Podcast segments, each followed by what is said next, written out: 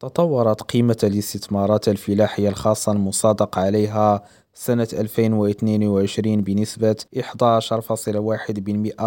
لتناهز 640 مليون دينار مقابل 576 مليون دينار في سنة 2021 وفق الوكالة التونسية للنهوض بالاستثمارات الفلاحية. وساهمت هذه الاستثمارات الفلاحية المصادق عليها خلال سنة 2022 في إحداث 3552 منصب شغل. قار مقابل حوالي 4200 منصب شغل سنة 2021 واستفادت الاستثمارات المصادق عليها من منح بقيمة 168 مليون دينار مقابل منح ناهز حجمها 162 مليون دينار سنة 2021 يونس أكريم ريم راديو تونس.